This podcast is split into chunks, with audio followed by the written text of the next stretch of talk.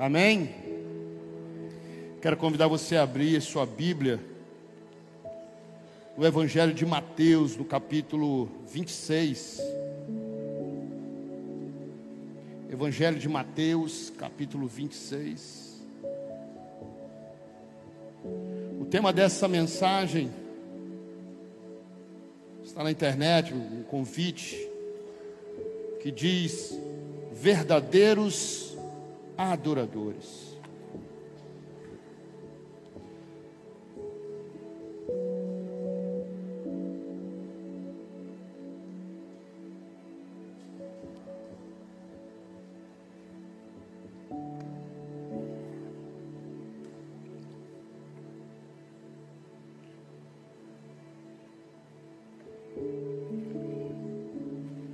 Quando a gente fala verdadeiros adoradores, aquele que conhece a palavra, a mente já vai é, remeter para o, versículo que fala sobre isso. Mas nós não vamos falar, não, eu não vou é, trazer esse versículo como reflexão. Apesar do tema. Cadê o tema? Apesar do tema dizer isso, eu vou usar a vida de uma pessoa para tentar fazer com que você, com que a gente entenda o que é realmente um verdadeiro adorador. Antes de ler Mateus 26, eu quero ler Marcos 14. Por quê? Deixa eu te falar. O texto é o mesmo. É o mesmo episódio nos dois evangelhos. Mas no evangelho de Marcos tem uma uma observação que Marcos faz que Mateus não faz. Então eu queria ressaltar essa observação, que diz assim no versículo 1 do capítulo 14: Faltavam apenas dois dias para a Páscoa e para a festa dos pães sem fermento. O Mateus ele não, não, não faz essa ressalva, mas no texto de Marcos ele faz situando exatamente o momento que isso acontece. E nós sabemos, irmãos, que Jesus é o nosso Cordeiro Pascal. Que a Páscoa retratada no Velho Testamento e que depois praticada, inclusive pelo próprio Senhor e estabelecida por Ele, para que fizéssemos isso sempre, é a nossa Páscoa diária, ou semanal, ou quando nos reunimos. É hoje que lembramos do sacrifício do Cordeiro, que morreu por mim e por você, com um propósito: qual? Na verdade, os propósitos podem ser aqui abrangentes, mas eu posso dizer: propósito de nos, nos dar eternidade, salvação, e também nos ligar de novo a Deus. Nós estávamos afastados do Senhor, mortos em delitos e pecados, nós estávamos longe de Deus, havia um abismo de separação. E Jesus, através do seu sacrifício, amor e a cruz, ele nos concede, ele nos, nos dá a oportunidade novamente, através da nova aliança, de termos livre acesso ao Pai de novo. E não só isso, ele veio, ele morreu na cruz, cumprindo aquilo que estava profetizado, para nos dar essa condição que temos hoje, e não nos deixou órfãos. Prometeu voltar e voltará, mas deixou para estar conosco todos os dias o Espírito Santo, o Consolador, que é o próprio Senhor que habita em cada um de nós, naqueles que reconheceram, reconhecem o sacrifício, recebem, e sobre essas pessoas, o sangue do Cordeiro faz a diferença de transformação, e essas pessoas recebem o Espírito Santo, e agora tem uma vida ligada a Deus, conhece a Deus não mais só de ouvir falar, não apenas até acreditam que Deus existe, mas passam a ter conexão com o próprio Senhor através desse Espírito. Então, esse esse relato e essa circunstância que ele coloca aqui de que era esse momento, para nós é importante, e essa noite se torna importante. O testemunho aqui que nós vamos ler é importante porque retrata exatamente esse momento. E aquilo que o Senhor espera de mim e de você, como verdadeiros adoradores. Já em Mateus, mesmo episódio, versículo 6, ele começa dizendo assim: Estando Jesus em Betânia, na casa de Simão, o leproso, aproximou-se dele uma mulher com um vaso de alabastro, contendo um perfume muito caro. Ela o derramou sobre a cabeça de Jesus quando ele eh, se encontrava reclinado à mesa. Os discípulos, ao verem isso, ficaram indignados e perguntaram: por que este desperdício? Este perfume poderia ser vendido por alto preço e o dinheiro dado aos pobres. Percebendo Jesus, isso, lhes disse: Por que vocês estão perturbando essa mulher? Ela praticou uma boa ação para comigo vocês sempre terão consigo, mas a mim vocês nem sempre terão. Quando derramou este perfume sobre o meu corpo, ela o fez a fim de me preparar para o sepultamento. Versículo 3, presta atenção aqui agora nisso, irmão. Tem um mistério aqui importante para nós. Eu asseguro que em qualquer lugar do mundo inteiro, onde este evangelho for anunciado, também o que ela fez será contado em sua memória. Feche os seus olhos mais uma vez. Vamos orar pedindo ao Senhor que traga sobre nós um, um entendimento ainda maior. Eu sei que o Senhor já revelou a você, se você crê, se você conhece a palavra, se você busca ouvir o Senhor e já leu esse texto, eu tenho certeza que o Senhor vai acrescentar ainda mais entendimento a você nessa noite. Pai amado, eu oro mais uma vez, porque somos dependentes da tua ação, do teu mover, do teu Espírito Santo. Senão, Senhor, será apenas mais conhecimento. E não é isso que nós queremos, Senhor. Nós queremos, sim, ser praticantes da tua palavra, compreender, ter os nossos olhos abertos, receber a revelação do Senhor, a palavra, e isso nos, nos impulsionar, Deus, a transformações, a que a gente possa verdadeiramente caminhar segundo a tua vontade e assim glorificar o teu nome. Essa é a minha oração para que se cumpra isso nessa noite, na vida de cada um dos meus irmãos, na vida dos que estão em casa. Eu oro e abençoo em nome do Senhor Jesus. Amém. Amém. Glória a Deus.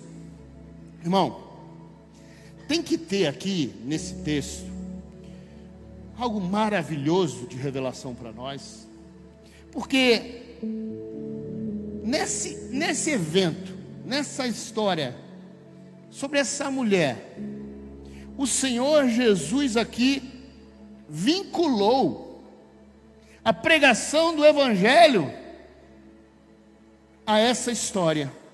Vocês perceberam isso? Porque ele chegou e disse: Olha, enquanto o Evangelho for pregado sobre toda a terra, em qualquer lugar, em qualquer tempo, essa história ela vai ser lembrada, ela vai ser contada. Ele vincula, irmão. Significa que se essa história parar de se ser contada, Provavelmente o evangelho parou de ser pregado sobre essa terra, porque estão vinculados. Na verdade, o texto ele é, é eles são coeternos, porque enquanto tiver evangelho, essa história tem que ser lembrada. Aí, isso tem que gerar em mim e você uma curiosidade. Que, que essa mulher fez de tão especial? que mereceu essa essa honra. Mereceu ela ser citada dessa maneira. O que que ela fez de tão especial que mereceu que Jesus repreendesse os seus discípulos, os apóstolos, e desse a ela moral. o que, que aconteceu aqui, irmãos? Eu e você, a gente tem que ter é, uma curiosidade. O que, que essa mulher fez? O que, que aconteceu? Que trouxe Jesus esse sentimento e levou ele a fazer essa, essa afirmação de aliançar essa atitude à pregação eterna enquanto o evangelho for pregado. Uma coisa especial aqui não tem, irmão. Eu e você precisamos saber o que, que Jesus viu nessa mulher, nesse ato. Porque não foi só a prática de algo em favor de Cristo. Outros discípulos, outros fizeram.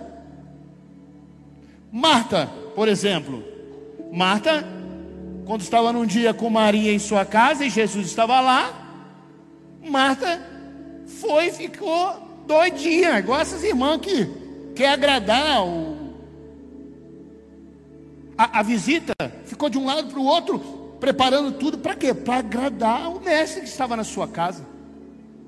Mas em vez de ela receber um elogio, um alerta, né? Ô oh, Marta, Marta, por que você está tão assim? De um lado para o outro, perdendo tempo com essas coisas. Ela devia pensar assim: poxa, estou aqui correndo para tentar fazer um suco gostoso, fazer aqui uma, a comida que eu sei que ele gosta. E ele diz que eu estou perdendo tempo, que eu não devia estar fazendo isso não foi elogiada. Já a outra, a Maria, só ficou sentada do lado, olhando, curtindo o Senhor. Ele falou assim: ó, devia estar fazendo isso aqui. Mas ele também não falou, olha, que o nome de Maria aqui fique registrado no Evangelho, que essa história seja. Não, passou.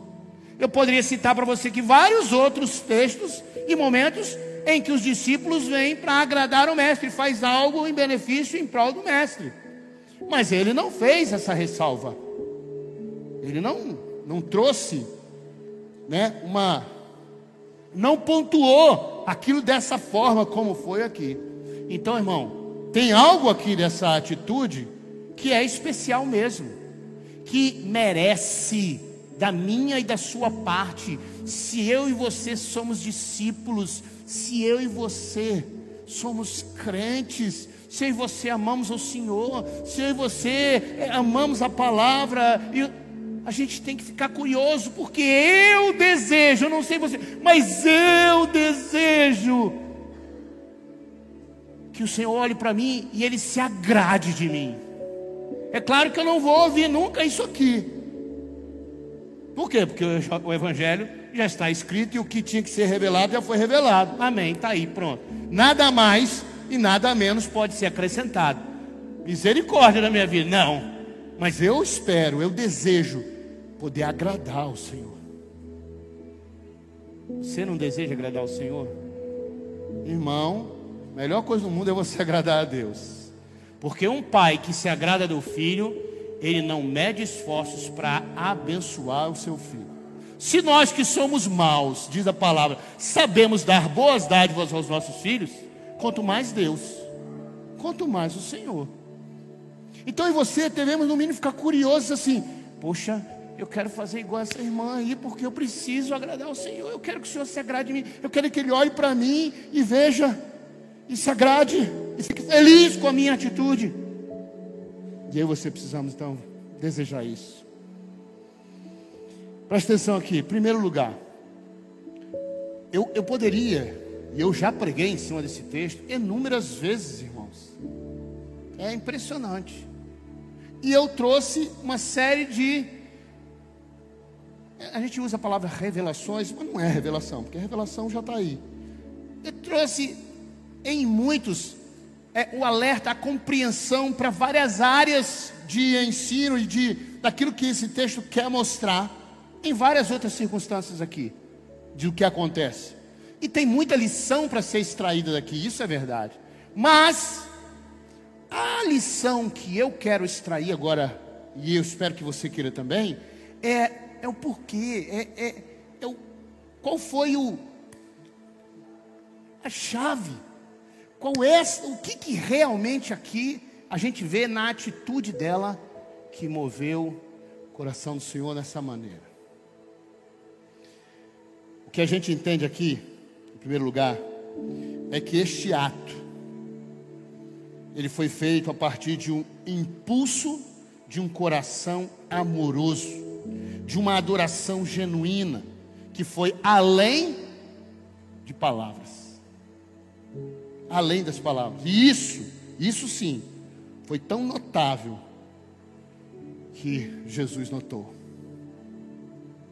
A espontaneidade, o impulso em fazer algo que foi genuíno de um coração que deseja agradar, que deseja expressar amor, que reconhece sua condição e reconhece quem ele é e faz tudo sem medir esforços, sem medir consequências.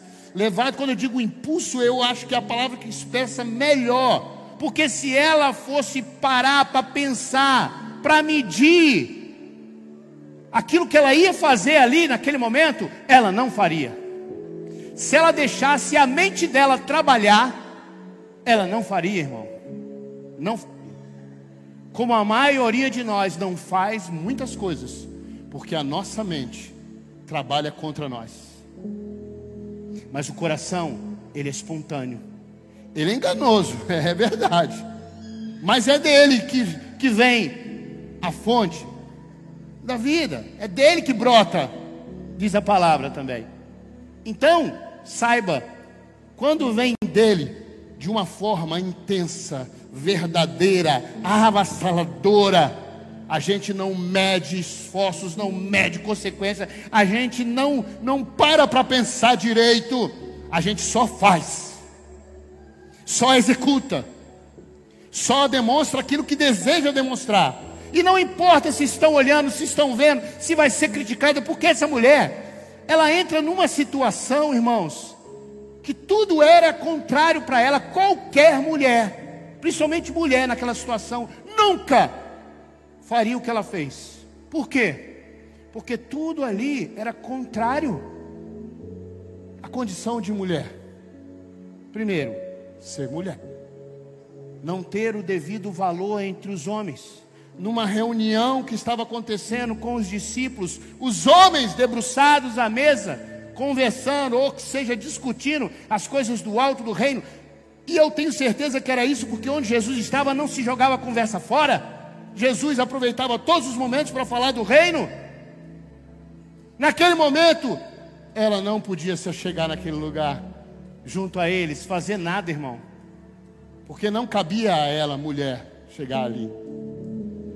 Não só isso, irmão, não só isso, mas ela passou por cima das questões é, de constrangimento, de crítica, do que fosse que ela sofreria, e ela avançou, ela passou por cima de tudo isso, até mesmo das questões religiosas, porque não cabia ela fazer aquilo porque ele não era um defunto, ele era alguém que estava vivo ainda.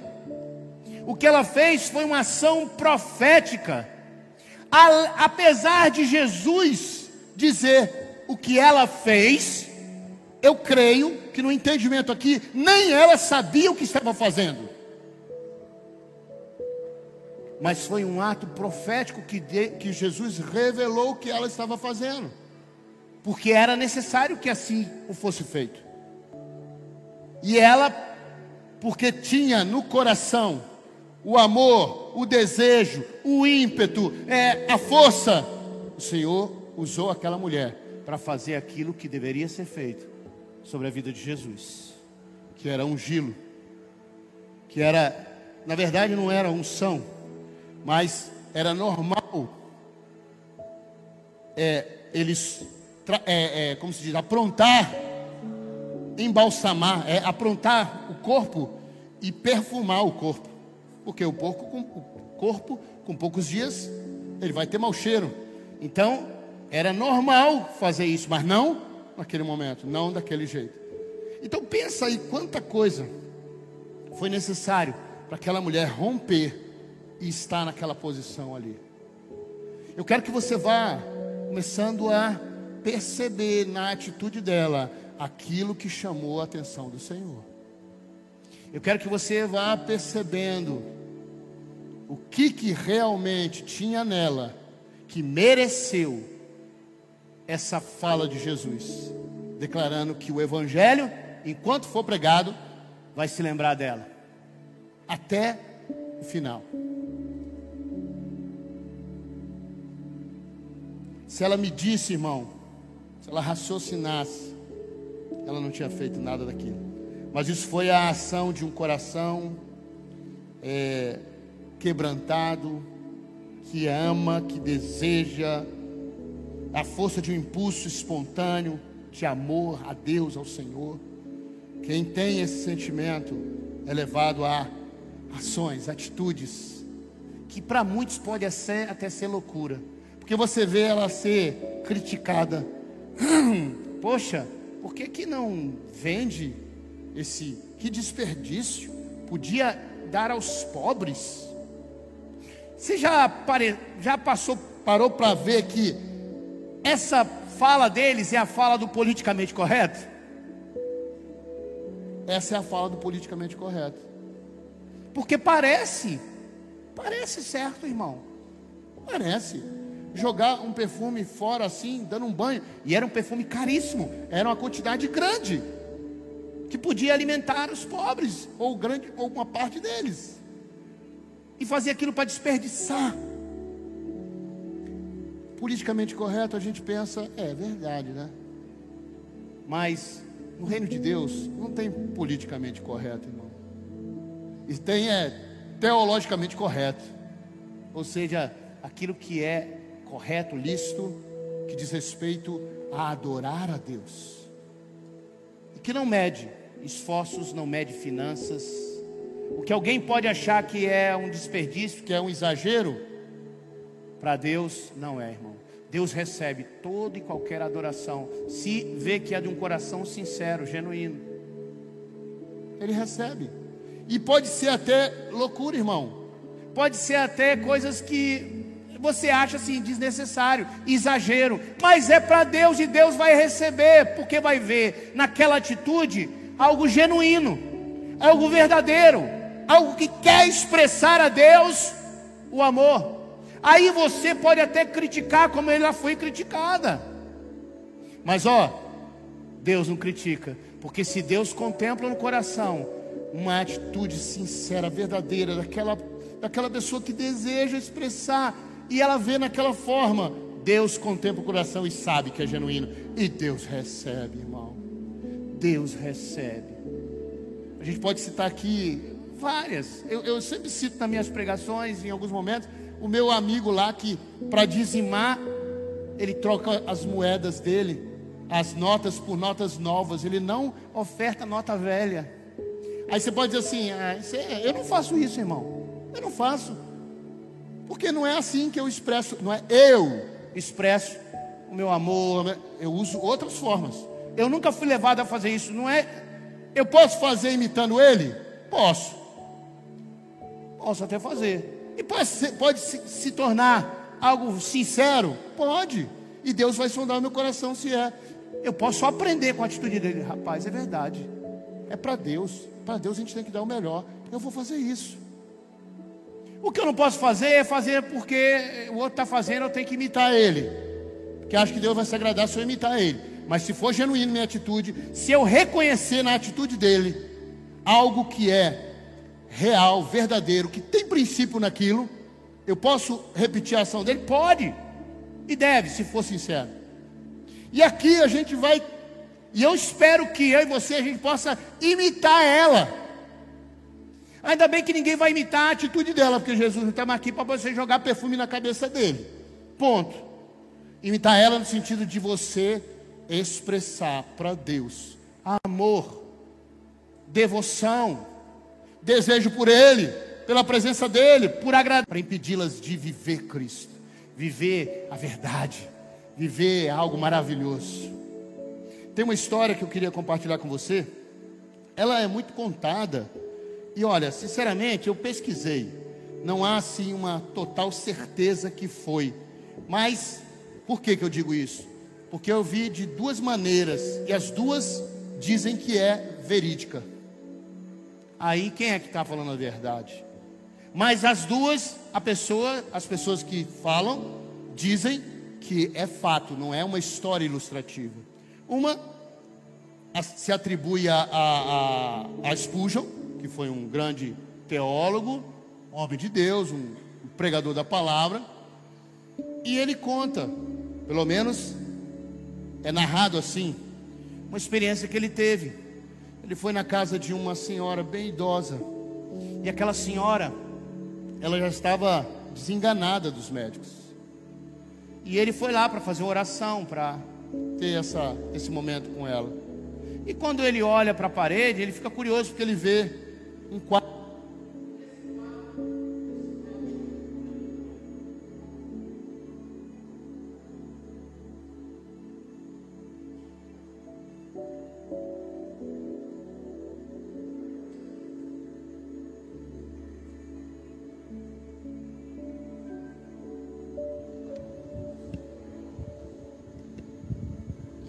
E ele fica curioso porque ele olha e, vê que é um tipo uma carta. Quando ele chega perto, era um testamento.